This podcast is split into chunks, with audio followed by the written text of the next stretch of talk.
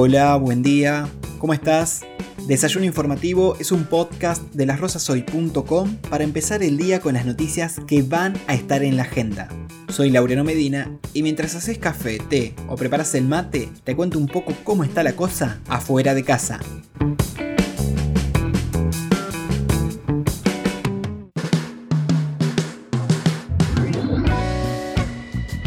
Viernes 22 de octubre, hoy en Desayuno Informativo vamos a hablar de la campaña de vacunación en Las Rosas, de los 44 años de la Fundación de Abuelas de Plaza de Mayo y el Día Nacional por el Derecho a la Identidad, de la aprobación por parte de la Cámara de Diputados de la Ley de Conectividad y de rondas de crianzas, una propuesta de Ni Una Menos Las Rosas para mañana sábado.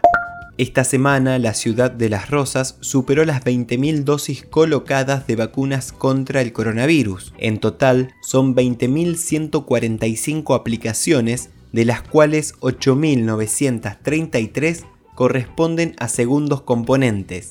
Además, desde el SAMCO local informaron que desde el próximo lunes 25 de octubre, el vacunatorio se trasladará a la sala de ingreso del hospital por calle Paso de los Andes, donde habrá un espacio delimitado para tal fin y con capacidad para 16 personas. El director del hospital, el doctor Alejandro Luna, informó que desde la semana que viene todas las personas que no tengan la primera dosis pueden presentarse cualquier día a solicitarla. También contó que no hubo inconvenientes hasta el momento con la vacunación a niñas y niños de 3 a 11 años, así como tampoco con las y los adolescentes de 12 a 17 años. Pidió además que las personas acompañantes lleven el carnet de vacunación del menor citado.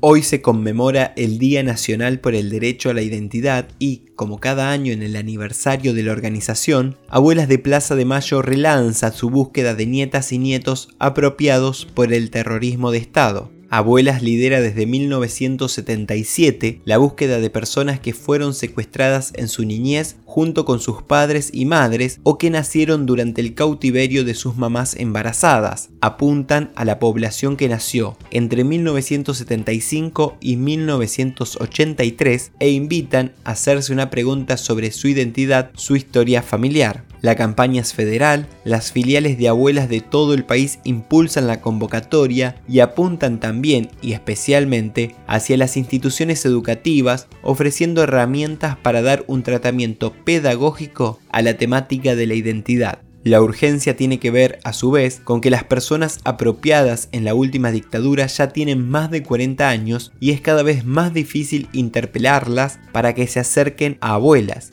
de hecho, la última vez que se restituyó la identidad de un nieto fue en julio de 2019, el nieto número 130. La Cámara de Diputados de la provincia aprobó la Ley de Inclusión Digital y Transformación Educativa Santa Fe Más Conectada con 28 votos positivos y 15 abstenciones. El proyecto, conocido popularmente como Ley de Conectividad, propone llevar Internet de calidad a todo el territorio santafesino con el tendido de 4.000 kilómetros de fibra óptica, para lo cual el gobierno tomará un crédito de 100 millones de dólares con el Banco de Desarrollo de América Latina. El tratamiento y aprobación se dio a semanas de que la normativa pierda estado parlamentario. Cerramos con una invitación. La colectiva feminista Ni Una Menos Las Rosas realizará una jornada titulada Rondas de Crianzas. La cita es para este sábado 23 de octubre a las 17 horas en la Puerta Violeta, ubicada en la esquina de calles Italia y Chacabuco. Se trata de una propuesta lúdica para reflexionar sobre los desafíos en la tarea de criar, el espacio será coordinado por la trabajadora social Valeria Pedro y la psicóloga Carolina Garnero y es organizado en conjunto con la Asociación Civil Cumelén y el espacio de encuentro Los Molinos. Esto fue todo por hoy. Recordá que podés escuchar este episodio en Spotify, YouTube y Facebook. Gracias por compartir el desayuno. Nos encontramos nuevamente el lunes. Buen día.